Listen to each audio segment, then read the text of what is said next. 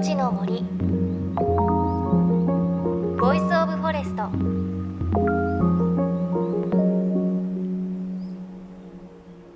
おはようございます。高橋万里恵です。JFN38 局を結んでお送りします。いのちの森 Voice of Forest。この番組は森の頂上プロジェクトをはじめ全国に広がる植林活動や自然保護の取り組みにスポットを当てるプログラムです。各分野の森の賢人たちの声に耳を傾け森と共存する生き方を考えていきます。さあもうすぐ7月7日七夕がやってきます。ちょうどこの時期我が家では庭でみょうがが取れます。もしかしたら去年もこの話したかもしれないんですがみょうがと豆腐のお味噌汁をこの時期よく作るんですよね。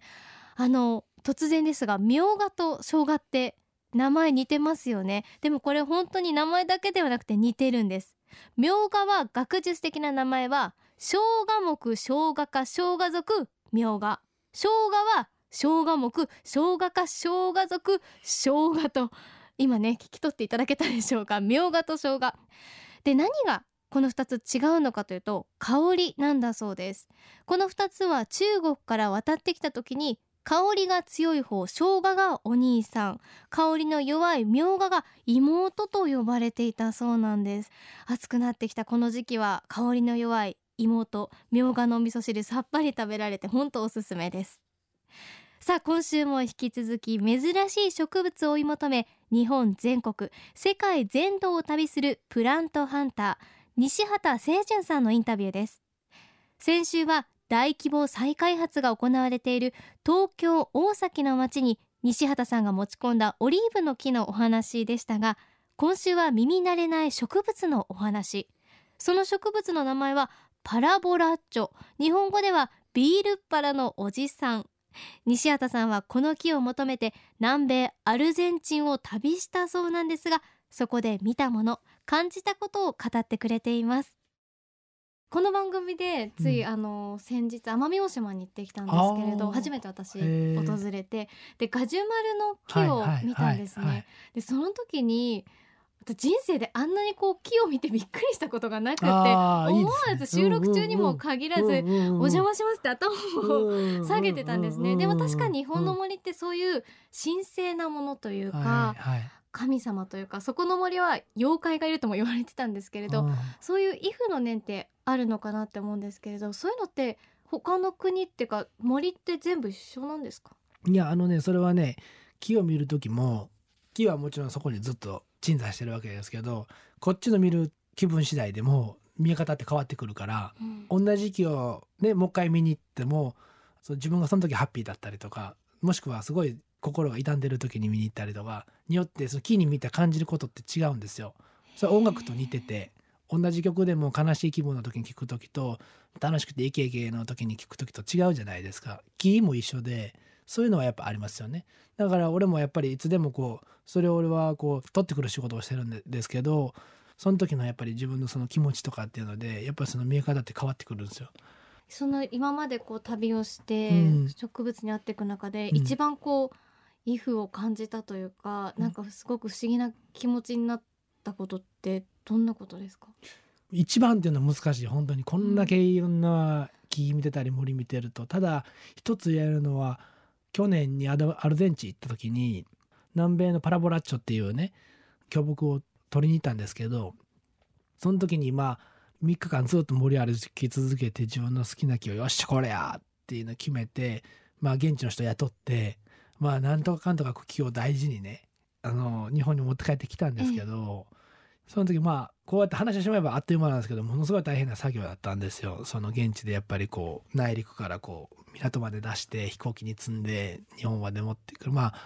そうやな大きさで言ったらボーリング状な上に立ってるあのボーリングのピンあるじゃないですかでっかい、ええ、あああいう感じの形と。だいぶ大きいですね。でねその時にその森にそのパラボラちょっと今日は点々と生えてるんですけど大変だったわけですよ。にもかかわらずこう向こうの農家さんが「いや次来週はねここの700ヘクテール全部あの伐採して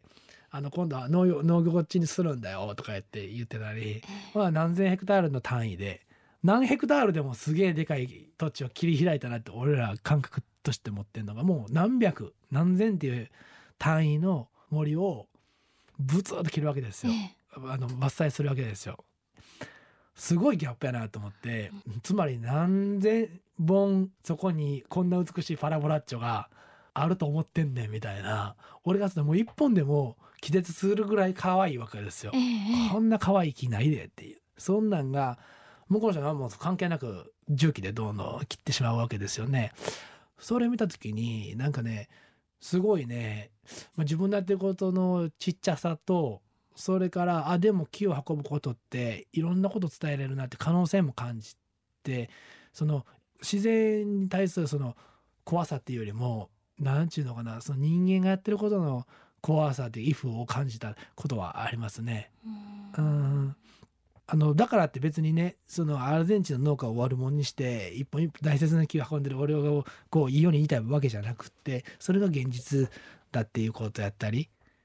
普段まあ俺たちがこう使ってる高速道路とか線路とか道とか住んでるマンションだったりとかテーマパークだったりとか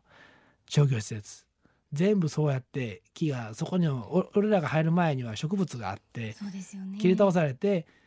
掘り取られて土盛られてその上に成り立ってる。それって人間の生活そのものでね。あのーだからそれをでもせその否定するとかそういうのではないし説教臭くそんな俺が言える立場では全くない。ただあのーそういうことを知るっていうのはいい機会だしあのいいことだと思うしアルゼンチンがそれを顕著にね分かったなっていうだからまあ今そのちょっとアルゼンチンの森の話をしてしまったんですけど。うん痛々しいですよねやっぱりそのなんかそういうスケールを感じるとね。うんそうですはいね。あのすごくお話を聞いてて、はいそうやってこう世界のはい珍しい植物を探しに世界の森に出られてこう日本に帰ってきた時に好きな日本の森ってありますか？日本だとはい。ここがいいなとかこここの森のこの木いいよとかなんかあります？日本の森ねそうっすね。俺出身が兵庫県の川西市っていうところなんですよ。出身がっていうかずっとそこにまあ住んでるんですけど、でその川西市は日本一の里山って言われる黒川地区っていうあの場所がねあって、まあ、里山って要はえー人と自然が交差する場所っていうかね、まあ、あのこの番組はそういう話はたくさんしてはるとは思うんですけど。そこがね俺はねすごい大好きで、まあ、市から依頼されて、まあ、そこでいろいろなこうことをやり始めたんですけど、まあ、日本の森もね確かにいろんなとこ行った。もうほんまにいろんな山登ったし超自然のスーパーナチュラルな場所なんかは俺半端なくそれはこの年だったら日本人の誰にも負けないぐらい行っててええ。好きなんですけど、黒川地区のねあの里山のなんかまあまあな感じっていうか、うん。そのまあまあな感じっていうのはそのなんか普通に別に舗装された道路もあるしバスも止まるし、ええ。まあ、自然もに人も無理なくまあまあやってるみたいな感じうんが共存してるというか。こうなんか圧倒的なジャン森だとかそういう話でもなく積極臭くもなく、ええ。いいなっていう感じなんですよね。なんか聞いてると、はい、ジャングルとかって若干距離が遠いんですよ自分と、でも里山とかちょっと道路があったりすると若干距離が近く感じられる部分も、ねはいあるのかなという感じしますね。うん。そうですんね。であとあのお仕事でこう海外からはい。植物を持ってきてるってお話があって、すごく一個気になったのが、はい。私も海外行くと日本が一番いいって思うんですよ。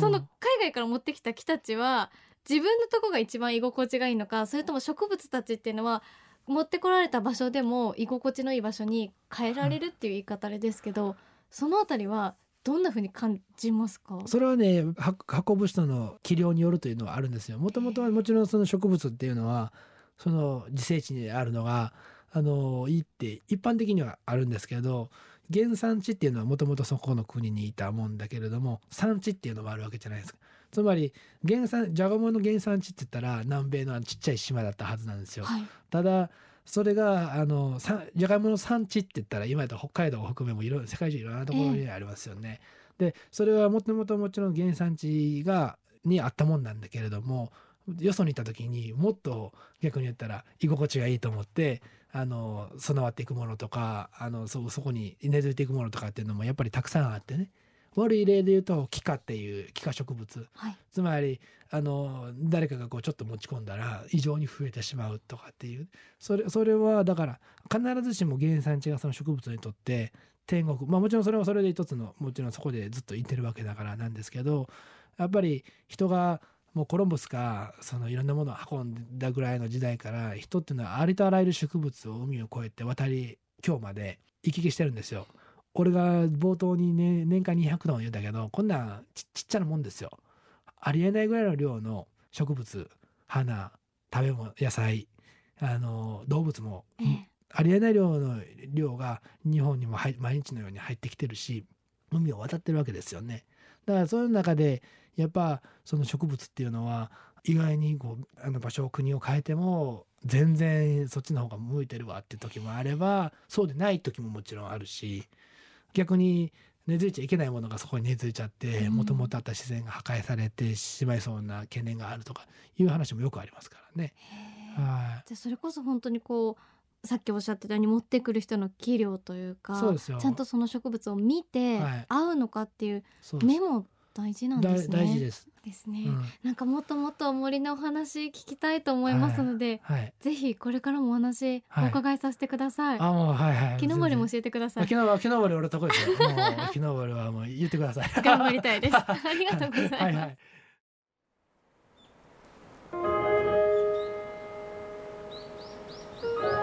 命の森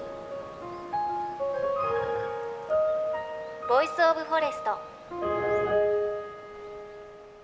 いのちの森 Voice of Forest。今朝はプラントハンター西畠清順さんのお話お届けしました。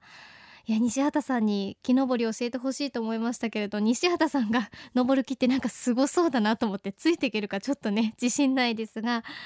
ちなみにお話にありました。南米アルゼンチンのパラボラッチョを探す旅ではなんとピューマがたくさん出る森を歩いて火で炙っても離れないダニと格闘しと命がけだったということですね。でもそれほどこうパラボラッチョに見せられたんですね。でお話でありましたけれどそんなねパラボラッチョがたくさん生えている森を何千ヘクタールの森を農家の方は切り開くということで確かに人間の力の怖さというかそういうこともするんだなっていう事実をこのパラボラッチを通して教えてもらったなという感じがしました。さあそして西畑さんが世界を旅して手に入れた珍しい植物各地のイベントなどで見ることができるんですが7月3日から東京銀座のポーラミュージアムアネックスにてウルトラ植物博覧会西畑清純と愉快な植物たちという企画展示が開催中です。